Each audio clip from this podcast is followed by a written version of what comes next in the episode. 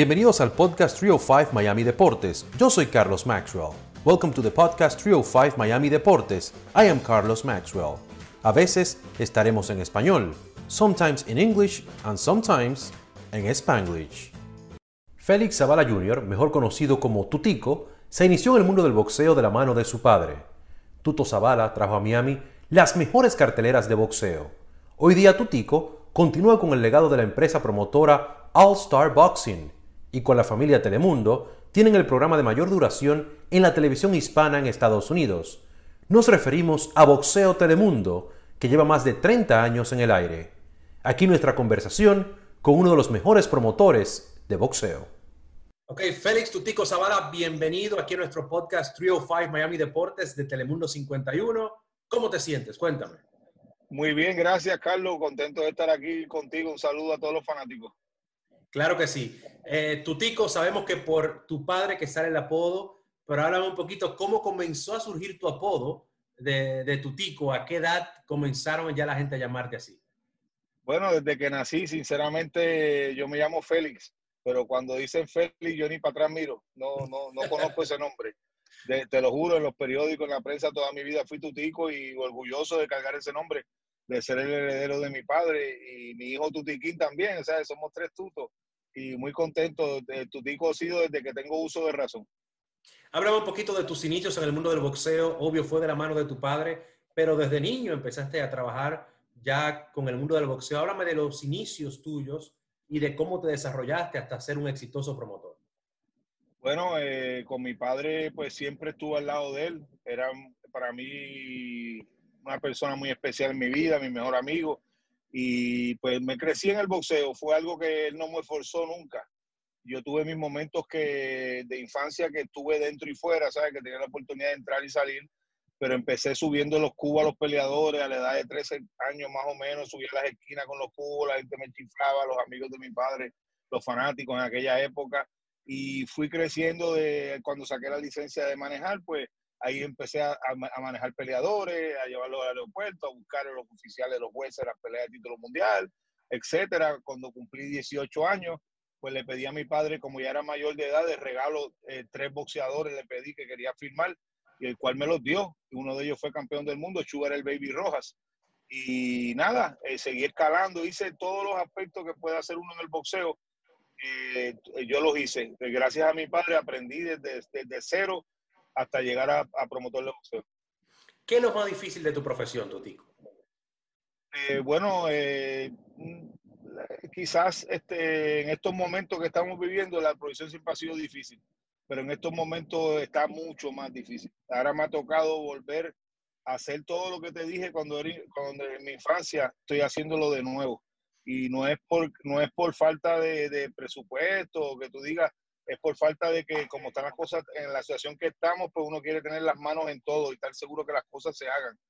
Y pues eh, eh, ha sido difícil, no me puedo quejar, la verdad que eh, después de uno tener salud y tener trabajo, hicimos ahora mismo con Boxeo Telemundo, mañana vamos a cumplir ocho carteleras en diez semanas, o sea, bajo la pandemia, que está todo más difícil y ha sido estresante, pero gratificante. muy contento, hemos tenido éxito y, y nada, seguir trabajando y has utilizado Kissimmee como, como tu sede. Eh, ¿Cómo se toma la decisión de estar ahí en Kissimmee, aquí en, aquí en Florida, para estas peleas sin, sin fanáticos por la situación de la pandemia? Bueno, eh, yo pensando, eh, tuve la posibilidad de, de ver opciones, inclusive hasta los estudios de Telemundo Center, sea, vimos muchas cosas, lo que, pasa es que, que, yo quise simplificar las cosas, o sea, a pesar de que yo vivo en Miami, mi padre se hizo en Miami, mi, mi cuna boxística de mi, de mi generación es aquí en Kissimmee y entonces yo decidí como el Osceola Heritage Park, el condado de Osceola es el dueño de la, de la propiedad, que están con el gobierno, todo el mundo estaba de acuerdo, me sentí como más seguro, o sea, como un sitio más seguro para nosotros, pues hicimos como un estudio de televisión, fabricamos como un estudio de televisión en el Osceola Heritage Park y hasta ahora, gracias a Dios, hicimos siete funciones, todo ha salido bien eh, mañana cerramos la temporada con broche de oro y, nada, y contento. Claro que sí, para las personas que están escuchando el podcast después del día que lo grabamos, lo estamos grabando jueves 22 de octubre y la pelea de, de la cartelera a la que se refiere Tutico es el viernes 23 de octubre. porque esto como no pierde actualidad y se queda por ahí tutico para que la gente sepa más o menos de cuándo la fecha y cuando ya no haya pandemia para que sepan y digan, mira, es que eso fue durante la pandemia, ¿ok?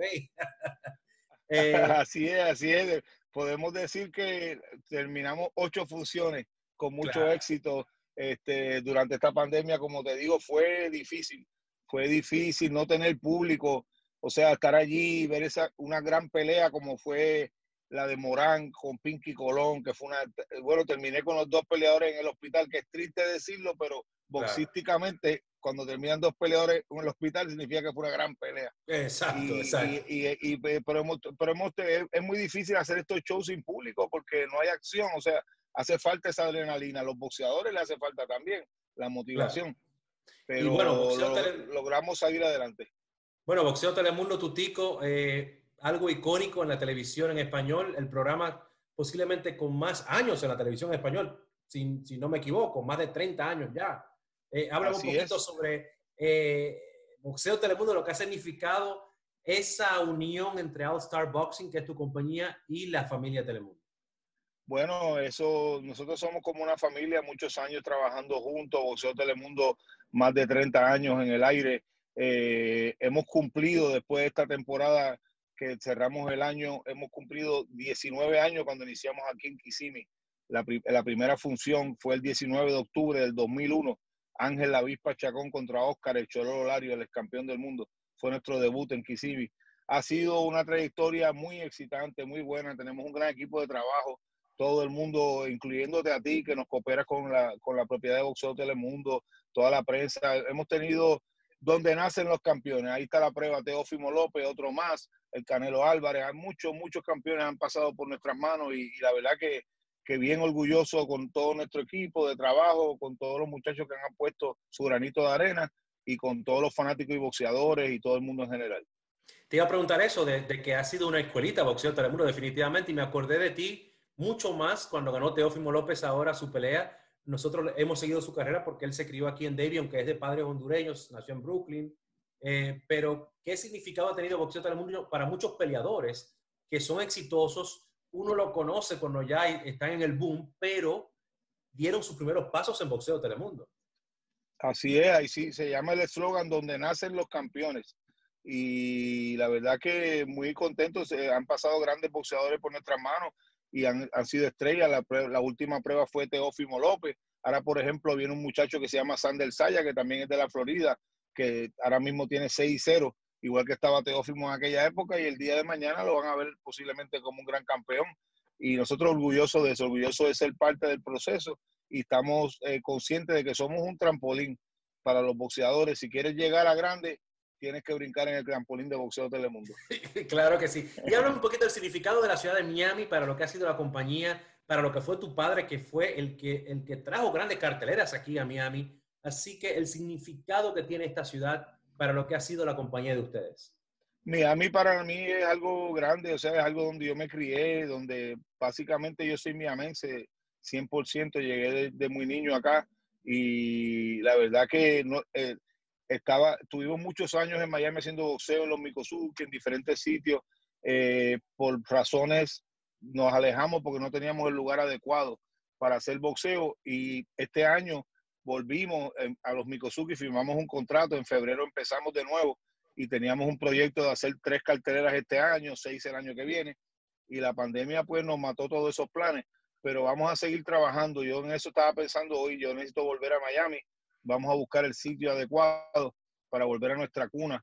Y la verdad que mi papá se merece un gran homenaje y, estoy planeando eso para hacer, hacerle algo pronto, un homenaje a mi padre con una gran cartelera de boxeo Telemundo en el sur de la Florida, en Miami. Claro que sí, y ahí estaremos. ¿Cuál es el knockout que tú más recuerdas, más fuerte de las carteleras de boxeo Telemundo? Eh, bueno, eh, yo te diría knockout, pues el martillo, el martillo Contreras en las últimas dos peleas aquí en la serie ha dado un knockout impresionante. También el, un knockout que le dio este Come Rivera, Gil Reyes también en los Mikosuki, fue algo, algo impresionante también. El, Pitalúa también los Mikosuki a, Reyes, ahora se, me pasa el primer nombre, hace unos cuantos años le dio un knockout muy fulminante.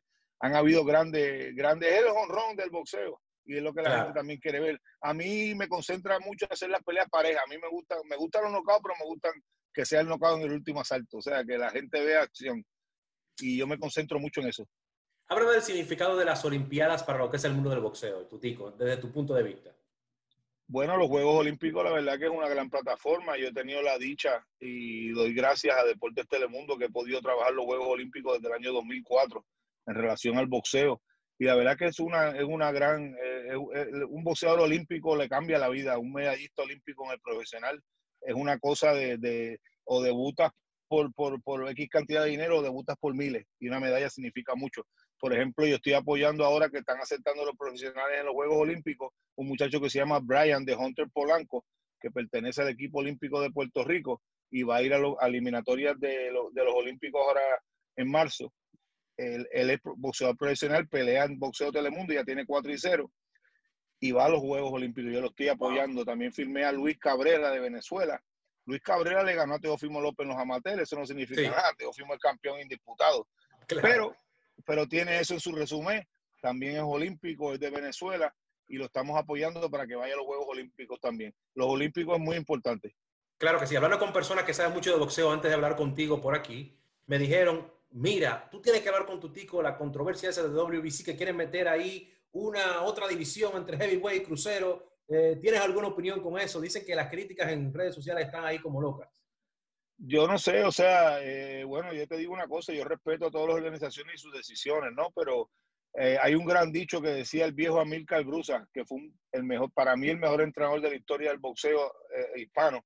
Tuvo muchos campeones del mundial, entre ellos Carlos Monzón, y él me decía, chiquito, el, el, las, las divisiones se inventaron por algo, ahora ahora mismo antes habían ocho divisiones, ocho campeones del mundo, todo el mundo lo reconocía, ahora hay 17, hay cuatro organismos.